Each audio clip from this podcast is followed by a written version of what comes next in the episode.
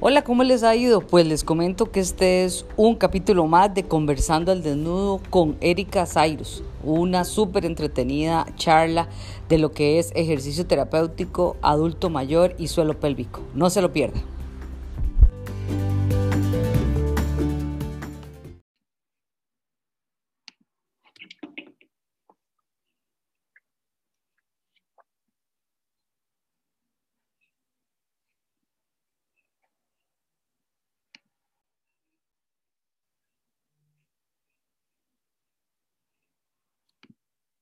Bueno, muy buenas noches a todos. ¿Cómo están? Hoy un gran placer para mí. Conversando al desnudo tenemos a, una gran querida amiga y colega, Erika Saidus Barker. Creo que a nivel nacional en Costa Rica más que conocida y a nivel internacional de igual manera. ¿Cómo estás, Erika? Sé que de charla charla, reunión en reunión. Buenas noches. Muchísimas gracias por la invitación, Viviana. Feliz de estar acá. Eh, perdona el atraso que estaba en una charla previa, pero aquí estamos listos para conversar el día de hoy. No, pues te cuento un poco qué es el proyecto Conversando el Desnudo. Empezó en medio de la pandemia y la idea era entrevistar fisioterapeutas que tuvieran un enlace con lo que es el suelo pélvico. Y así hicimos una primera temporada y ahora vamos por esta segunda temporada. O sea, soy del Season 2. Exactamente. Ok. Sí, así estamos. bueno, que como lo habíamos comentado, la idea de, de la actividad de hoy era hablar un poquito de lo que es ejercicio terapéutico y pues obviamente relacionado a lo que es eh, suelo pélvico. Em, yo pues te tenía ahí unas preguntillas ya medias, medias pensadas, cosa que casi nunca hago. Eh, me estás dale, dale. Me diste tiempo, me diste tiempo para pensar, entonces yo creo que eso fue.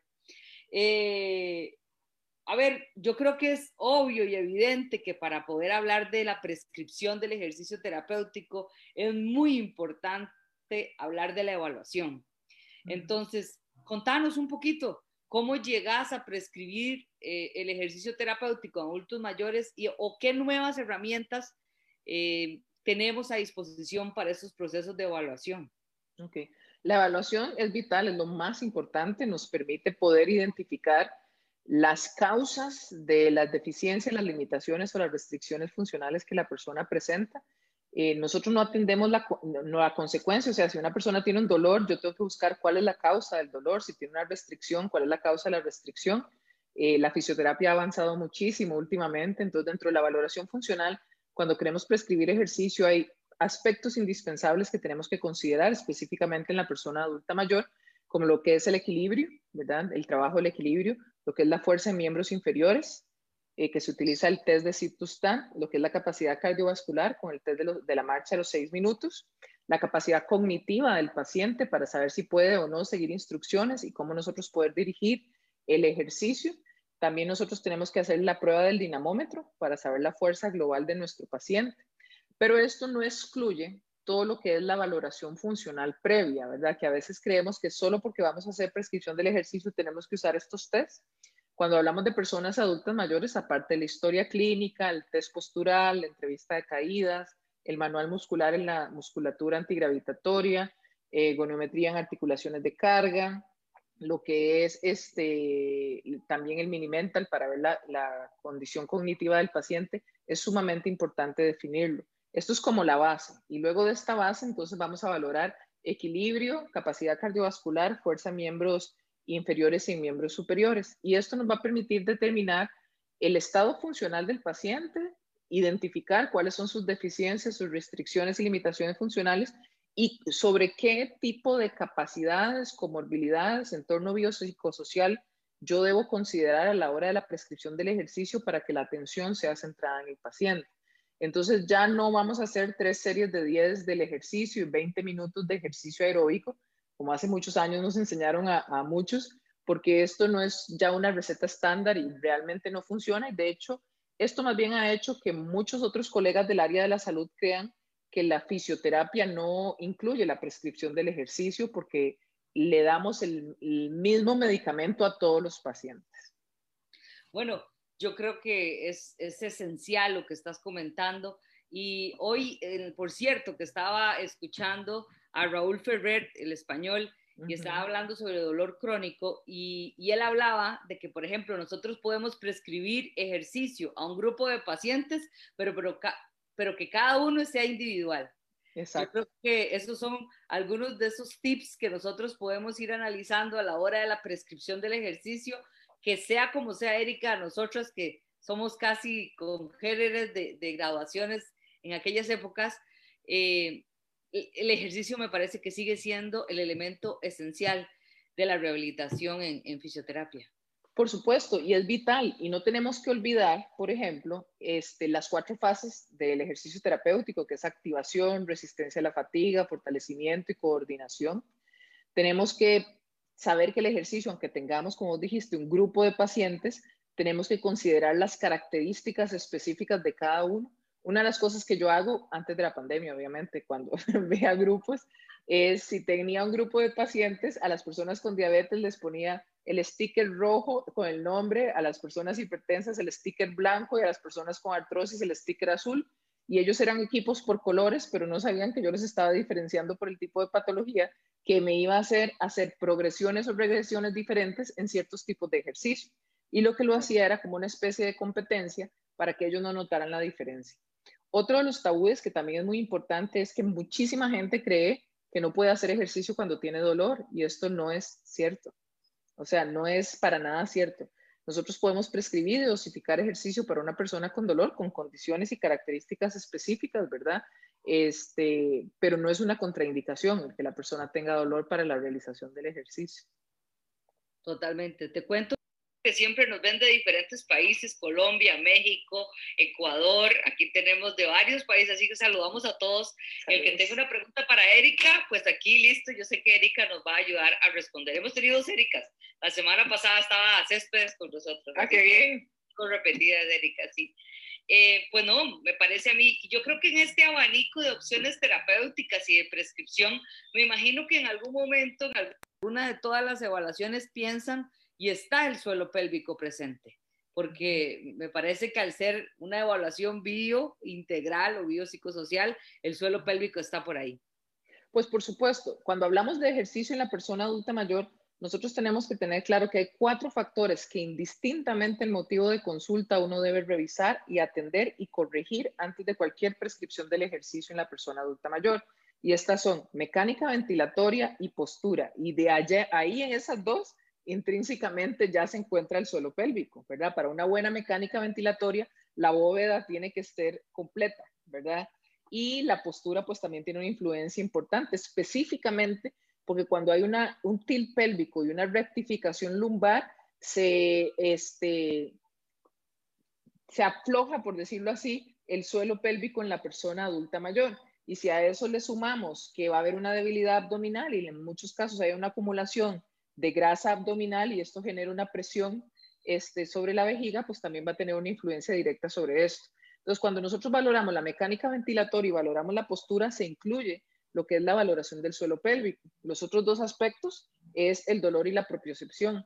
Estos cuatro aspectos son indispensables de corregir y atender antes de cualquier prescripción de ejercicio terapéutico. El suelo pélvico tiene muchos tabúes, vos mejor que nadie lo puedes este, conocer, y a veces muchos fisios no hacen el abordaje o las preguntas en torno a esto, ¿verdad? Eh, algo tan sencillo como preguntar si cuando tose o levanta algo pesado tiene pérdidas de orina o no. Eh, cuando usted va al baño y defeca, eh, cómo queda el papel, o, muéstreme cómo es según el chart, ¿verdad? Este, su defecación. Son cosas sumamente importantes porque no necesariamente tiene que ser meramente por alimentación u otras alteraciones, sino que puede ser por la postura, por la debilidad muscular, este, o por alteraciones que directamente nosotros podríamos atender. Y en muchos casos se confunde con el viejismo, que muchas personas creen que es normal que por ser adulto mayor tengamos pérdidas de orinas o pérdidas de heces y que eso es parte normal del proceso de envejecimiento y evidentemente no lo es. Y yo creo que aquí llamar la atención, y para vos, que sos un referente nacional, de que algunas veces los fisios, obviamente que ya cuando la, patología está bastante establecida, ya la sintomatología está bastante clara, pues bueno, ya venimos los que tenemos un grado de especificidad en la rehabilitación, pero me parece que todos los fisios, ¿verdad? Tienen que tomar esto como referencia, que se vuelva como, como, a ver, como algo que anda ahí, ¿verdad? Yo creo que hubo, han habido como modas, ¿verdad, Maya? O sea, como estamos hablando de la pelvis y de un pronto a otro hablamos de los patrones cruzados de Yanda y eh, vienen y vienen las modas, pero al final de cuentas yo creo que los músculos siguen ahí, exactamente, ¿verdad? Entonces, yo creo que es súper importante que la gente lo, lo, lo anote, ¿verdad? Que la gente diga, bueno, con solo cambiar la postura, como luego lo estás hablando, y mejorar la capacidad ventilatoria, enseñar ese diafragma y enseñar ese transverso abdominal, hacemos un cambio en la Totalmente. Totalmente. Incluso si nosotros tenemos un adulto mayor con trastorno de la marcha, es casi un hecho que esa persona va a tener pérdidas de orina. Este, entonces, el, tenemos que incluir el entrenamiento del suelo pélvico. Usualmente las pérdidas de orina cuando hay un trastorno en la marcha son incontinencias de esfuerzo, entonces obviamente los fisios podemos atenderlo y ya después si hay una causa mayor, pues tendremos que referirlo a los colegas que se han especializado en, el área, ¿verdad? Porque zapatero a tus zapatos, pero es algo que, mucha gente no toma en cuenta y, y sí es importante. Como vos mencionaste, con solo mejorar la postura y mejorar la mecánica ventilatoria, hacemos una injerencia directa en la musculatura del suelo pélvico y tenemos que comprender que cualquier alteración postural, alteración ventilatoria o trastorno en la marcha de una persona adulta mayor, consecuentemente, casi en la mayoría de los casos va a tener este, la persona incontinencia. Y ojo, porque dijiste dos cosas más, dolor y propiocepción. Y yo te diría que cuidadito que de igual manera un paciente con dolor ¿verdad? Puede llegar a presentar una disfunción, obviamente, del suelo pélvico, y me estoy refiriendo por no uso de la musculatura adecuadamente y propioceptivamente también. ¿verdad? Ahora hay muchas técnicas de las cuales las personas piensan que todo es intracavitario y realmente eh, es para momentos específicos, pero casi todo el entrenamiento es extracavitario, actividades de la cotidianidad, ¿verdad? Que yo creo que eh, e, eso el fisio tiene que saberlo, tiene que incluirlo en su diario vivir. Es que hay muchos tabúes en cuanto a lo que es el trabajo con, la incontinencia, como vos bien lo mencionás, eh, muchísima gente le tiene susto muchos fisios porque creen que es intracavitario todo el 100% del trabajo. Y no, lo decís correctamente, o sea, son casos específicos, eh, con condiciones específicas o momentos, del proceso de la persona pero mucho se puede hacer extracavitariamente, o sea, por desbordes, trabajar aductores, glúteo mayor, este, abdomen bajo, trabajar, o sea, hay, muchas cosas que vos puedes trabajar que van a ayudar directamente con la continencia del paciente. Ahora, yo creo que ah, uno de nuestros pecados, creo que a veces uno tiene que hacer como un insight y analizar en qué falla. Y yo creo que nosotros como oficios a veces el razonamiento clínico nos cuesta. ¿Verdad? Yo, a veces siento como que el razonamiento clínico cuesta, ¿verdad? Cuando te llega un paciente que, que, que sí, es que yo iba a terapia ya muchas veces y lo que me ponen es TENS, compresa y masaje, ¿verdad? Y, y uno dice, ah, o sea, estamos en el 2021.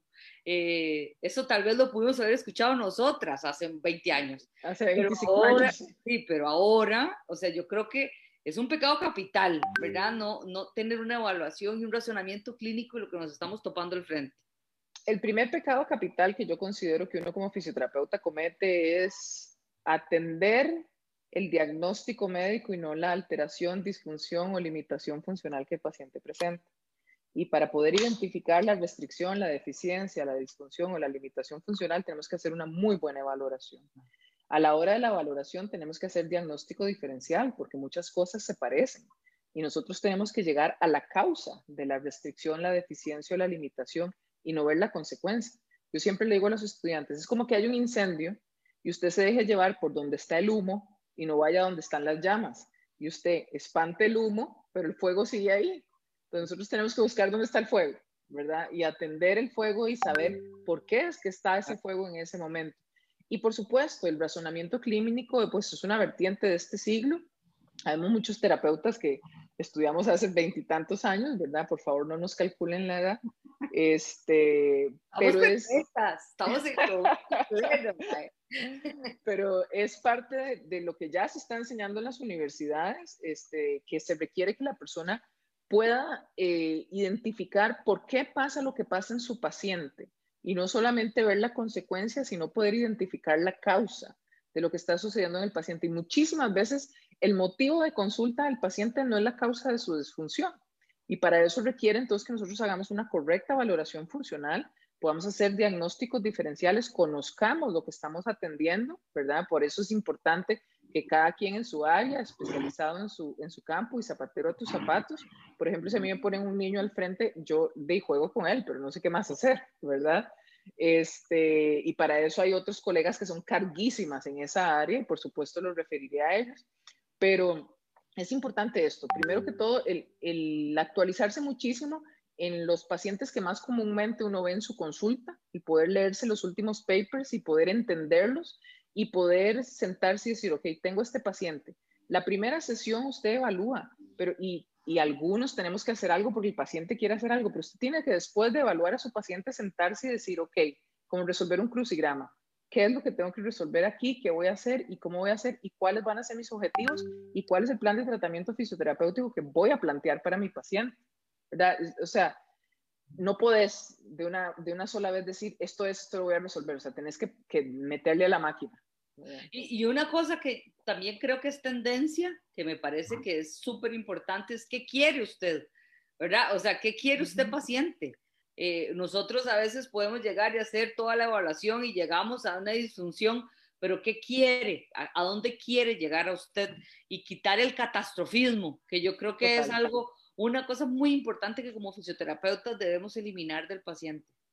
Claro, eh, la atención centrada en el paciente se basa de que nosotros incluyamos y además también la práctica basada en la evidencia y la terapia basada en la evidencia es que vamos a tener la mejor evidencia disponible, nuestro juicio, criterio profesional experiencia clínica y los objetivos y los valores del paciente. Y eso es como los pilares del tratamiento. A veces el, el paciente no sabe lo que quiere, entonces uno puede preguntarle, si usted no tuviera este problema, ¿qué estaría haciendo hoy? Y por ahí lo va guiando, ¿verdad? Para ir haciendo lo que es la práctica sentada en el paciente. Yo he tenido pacientes adultos mayores que me dicen, ves, que lo que yo quiero es morirme. Entonces yo les digo, oye, entonces... Bueno, pues te cuento que te, tuve una, 78 años, que llegó a mi consulta y me dijo, Vivi, tengo novio nuevo, así que me arregla este chunche, ¿verdad? Porque se iba de paseo para España y ella necesitaba su suelo pélvico perfecto. Así que yo te digo que hay de todo en la viña del Señor. De todo y uno tiene con la mayor seriedad y profesionalismo del caso poder abordar al paciente. Y hay algo muy importante. Si yo puedo cumplir mis objetivos terapéuticos, pero no puedo cumplir los objetivos del paciente, yo no soy el fisio para ese paciente. Esto es algo muy, muy importante. Y hay que saber, hay que saber decir, esto no es mío, aquí está, tenga, vaya, busque. Exacto, referir, hay colegas carguísimas. O sea.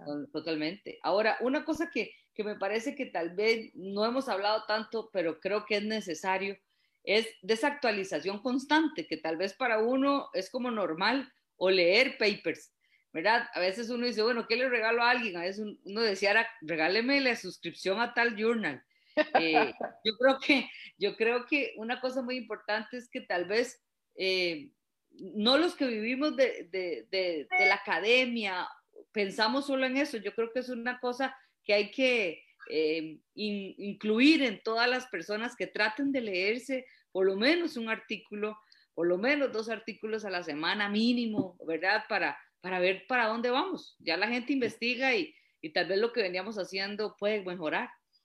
Yo he visto en redes eh, realmente eh, posts de muchos colegas que da, demuestran que ellos están leyendo papers, lo cual me llena de muchísima ilusión, con honestidad. Eh, a mis estudiantes en mi curso yo los reto, hey, léase un paper a la semana. No tiene que ser como uno que se lee uno al día, pero léase uno a la semana. También ayuda mucho el, el que uno pueda este, demostrarles a ellos o por, por medio de, las, de los, las publicaciones que uno hace, generar duda en ellos y que ellos quieran leerse la publicación que usted puso con el link y con el paper. También, ¿verdad? No, no todos servimos para todo. El, el, poder llevar cursos o actualizarse, por ejemplo, la razón por la que entré tarde hoy es porque hoy me tocaba la charla de, de febrero que nosotros damos para los egresados en la universidad. Hubo 144 personas que escucharon esa charla.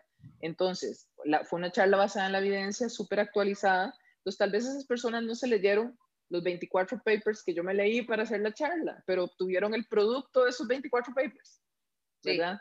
Entonces hay muchísimas formas. Eh, hoy en día uno puede suscribirse a newsletters que le llegan gratuitos al correo, hay webinars gratuitos, o sea, hoy en día tenemos muchísimo más acceso a la información que en cualquier otro momento de la vida Y esto nos compromete, si queremos mantenernos al día, este, a mantenernos actualizados. Hay una teoría que menciona que después de un año de que usted se egresó, si usted no se ha actualizado en ese año, los cuatro años de carrera que usted tuvo ya están desactualizados, solo un año después de haberse egresado. Entonces, eh, hay que ponerle, si no te gusta leer, lleva cursos, escucha webinars, conversar con otras personas. Un espacio como este también me parece que es un, bonito espacio para que las personas puedan actualizarse y conocer la opinión de otros colegas. Es súper sabroso poder conversar con otro colega este, de áreas de la terapia física y tener discusiones terapéuticas que es diferente a peleas terapéuticas, ¿verdad? Este, donde podemos compartir lo que conocemos y también basados en un principio de respeto, ¿verdad? Yo puede que pregunte algo que no sé, no lo sé todo, y si lo pregunto es para que otra persona me ayude o me guíe y no para que la otra persona diga, uy, la doctora no sabía, la, ¿verdad? Es que, que ese tipo de, de, de, respeto y de ética profesional también tiene que imperar muchísimo. Pero sin duda alguna, es evidente la diferencia entre las personas que, que se pueden actualizar y no necesariamente tiene que ser llevar un curso carísimo. O sea, la información está. Yo recibo newsletters gratuitos y la mayoría de los papers gratuitos en las bibliotecas de las universidades, siendo uno estudiante o egresado, le pueden dar acceso a los papers que uno necesita. Y realmente es una muy buena forma de mantenerse al día y mantenerse actualizado. No, y, también crear ese, cada vez uno va leyendo y uno dice, mira, este paper está bueno, pero tampoco uno se puede casar con uno, hay que leer unos dos o tres más y ver cómo está, porque no todo lo que brilla es oro. Y volviendo al suelo pélvico, porque nos fuimos, cambiamos la ruta, terminamos como en Cartago y vamos para Rotín. Eh, sí, más o menos. Vieras que a mí me interesa muchísimo conversarte, por ejemplo, con, y lo hablé también con Céspedes, de estos cambios en el proceso de entrenamiento, ¿verdad? De entrenamiento y bueno, con Céspedes es un poquísimo más deportivo, pero vos que tratás gente de la vida real, o sea, de este adulto mayor que necesita estos procesos de rehabilitación, eh, vos lo mencionaste al inicio, este proceso de brindarle eh, un soporte eh, en el desarrollo muscular va modificándose. ¿Qué nuevas tendencias crees que podemos compartir rápidamente con los, con los que nos están viendo y están escuchando? Perfecto. Lo primero en adulto mayor es que la actividad tiene que ser multicomponente. Y una sesión de ejercicio terapéutico en la persona adulta mayor debe incluir ejercicio cardiovascular, ejercicio de fortalecimiento y ejercicios de equilibrio para que la sesión sea multicomponente. Otro de los aspectos que es importante recalcar es que mucha gente confunde el término de actividad física con ejercicio y entonces la Organización Mundial de la Salud nos manda a hacer 150 minutos de actividad física a la semana eh, y esto no es ejercicio. Actividad física es cualquier actividad que genere un gasto energético mayor, que puede ser bailar, lavar, limpiar, sacudir, pasear el perro, sacarse un moco, como digo yo, ¿verdad? Este, mientras el ejercicio se hace en una persona que quiere mejorar, mejorar sus características o habilidades físicas para mejorar o aumentar su performance y el ejercicio terapéutico se realiza en personas que tienen una deficiencia, restricción, limitación funcional de nacimiento o adquirida o una suma de comorbilidades que generan restricciones, deficiencias o limitaciones y que deben de ser atendidas por medio del ejercicio terapéutico. Entonces, teniendo claro esto, en muchísimos casos, específicamente en adulto mayor, eh, hay terapeutas que atienden a su paciente dos o tres veces a la semana y el paciente no mejora y la razón por la que el paciente no mejora no es porque lo que el terapeuta esté haciendo está mal, sino que el resto de días ese paciente adulto mayor no hace absolutamente nada. Entonces, este no cumple con los mínimos de actividad física necesarios para colaborar con el proceso de recuperación. Y a veces tendemos a confundir estos términos, entonces no le dejamos tareas que sea la cantidad de actividad física que la persona debería poder realizar durante el día. Yo le digo a mis pacientes... Perdón, yo tengo una pregunta yo, porque desde hace días yo la vengo ahí como masticando. ¿Qué pasa con la gente que no puede moverse? Muy bien, es excelente pregunta. O sea, ¿qué pasa? Nosotros hablamos de que se puede, bueno, los de diferentes tipos, pero ¿qué pasa con la gente que tiene, no una discapacidad completa, pero que tiene una limitación del movimiento importante? Suponiendo que en el mejor de los casos esa persona tenga un cuidador apto un familiar apto, ahí es donde otra parte importantísima de nosotros como oficios, que es ser educadores en salud, juega un papel indispensable y es poder entrenar a este familiar o este cuidador para que le realice varias veces al día un set de dos o tres ejercicios específicos, que aquí yo siempre le digo a la gente esto, hey, usted no va a entrenar al cuidador o al familiar para que haga lo mismo que usted le va a llegar a hacer y usted le va a cobrar, porque entonces la gente va a decir, ¿para qué le pago a este si ya le enseñó al otro, verdad? Sino que tenés que tener claro cuáles son los objetivos de lo que ese cuidador o ese familiar va a hacer.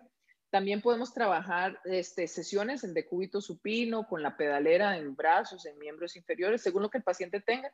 Yo que también a veces, es, antes de la pandemia, atendía este, pacientes con cáncer que realmente estaban a veces bastante comprometidos funcionalmente y que teníamos que empezar a trabajar en decúbito supino, empezar con ejercicios respiratorios, ejercicios isométricos. En todo lo que les dejaba de entrenamiento para la familia era cambios de posición activos asistidos, ¿verdad? Y esto ya generaba un aumento. Entonces, lo que hay que hacer es aumentar la cantidad de actividad física que la persona hace tomando como base la condición física de la persona. Ok.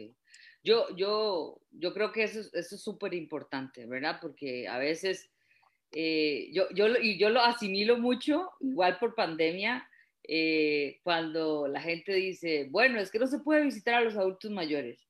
Bueno, pero si vos vivís con uno, ¿verdad? O tienes que ayudarle, como me pasa a mí con mi mamá, eh, tienes que estar metida en el asunto porque si no, ¿cómo, cómo, ¿cómo vive esa persona que necesita ayuda para trasladarse? Otra, otra de las ideas que, por ahí te quería preguntar era, igual, yo sé que, que tu área no es el suelo, pero sí tus, tus, adultos mayores, ejercicios dinámicos o ejercicios de movimiento que hablamos nosotros. Hablamos mucho del control del NAC o la contracción preanticipada ante un esfuerzo máximo, como subir y bajar gradas, ¿verdad? Como tratar de cambiar la respiración cuando vamos haciendo algún tipo de actividad. ¿Vos crees que la gente incluya esto en los planes de ejercicio en adultos mayores? No todo el mundo, Vivi, honestamente no. Eh, todavía nos falta eh, como la última vuelta del anillo de la integralidad cuando trabajamos a la persona adulta mayor. Y es porque trabajar con adulto mayor requiere tantas cosas y son tantos detalles y son tantas, tantas, tantas cosas que a veces a uno se le van algunas cosas importantes, como por ejemplo lo que acabas de mencionar. Em, el, principal error cuando trabajamos con personas adultas mayores es precisamente eso, atender la patología y no a la persona en su integralidad, no a la limitación o la disfunción, sino la patología. Y es común, mucho más común de lo que uno quisiera, lamentablemente. Sí, bueno, bueno, es un gran reto y creo que las dos algo tenemos que ver en, activar esa conciencia, ¿verdad? Y tratar de, de, hacer que la gente se motive a, trabajar integralmente con estas pacientes. Espero, viste que no dolió, no, no fue tan terrible. Yo dije, esto va a ser como una prueba de grado. No, no se te ocurre, nada que ver. Aquí es compartir, es, es hablar en sí. Yo siempre les hago un, tres preguntitas a, mis entrevistados y así que van para allá. Lista. Lugar favorito. Mi lugar favorito, Barcelona. Mm, sí, sí, está bonito, está bonito. Logro en tu vida que no sea de profesión, que no sea de terapia. Logro en mi vida que no sea de terapia. Hmm. Ah, eh, bueno, hace muchos años, aunque ahora no parezca, yo corría y fui a un campeonato centroamericano eh, mayor siendo juvenil y este, mi entrenador confió en mí y sacó a la otra persona que mayor que era muy buena de la competencia de 200 metros y me dijo, usted lo va a correr, usted lo va a ganar. Y lo corrí, lo gané y mejoré mi marca personal. Y tenía 17 años y era un campeonato mayor. Ese ha sido un logro bastante interesante. Y luego el segundo logro de haber vencido el cáncer, madre, porque ahora estuvo dura. Esto fue. Y un, una meta, un sueño por cumplir pronto. Una meta, un sueño. Eh, me gustaría ser mamá. Eso es una meta personal que tengo ahí hace mucho tiempo. Este, y otra cosa que quisiera eh, lograr pronto es tener más tiempo para disfrutar a mi familia también. Sí, te digo que las dos son bonitas. Eh, muchas gracias, Erika. Yo sé que tu agenda es súper ocupada y, la verdad, eh, esto se, aprovecha y se disfruta. Siempre les digo quién sigue y la próxima semana ya nos vamos otra vez de Costa Rica y viene Laura eh, Calzado, que es español, fisioterapeuta de, de, suelo pélvico, y vamos a hablar de, de vejiga hiperactiva. De verdad, muchas gracias, Erika, y, y, pues aquí los tenemos por Facebook, lo vamos a subir también a YouTube y lo compartimos por Spotify. Este, este Muchísimas gracias, Vivi, todavía te debo el vino de cumpleaños, gracias por la invitación. y gracias a los colegas que sacan el chance para poder este, participar de estos espacios que me parece que realmente enriquecen muchísimo y empoderan a la profesión. De verdad, muchas gracias. Pura vida, pura vida, May, y un beso muy grande. De verdad. Un abrazo. Chao, chao. Buenas noches. Bien, bye.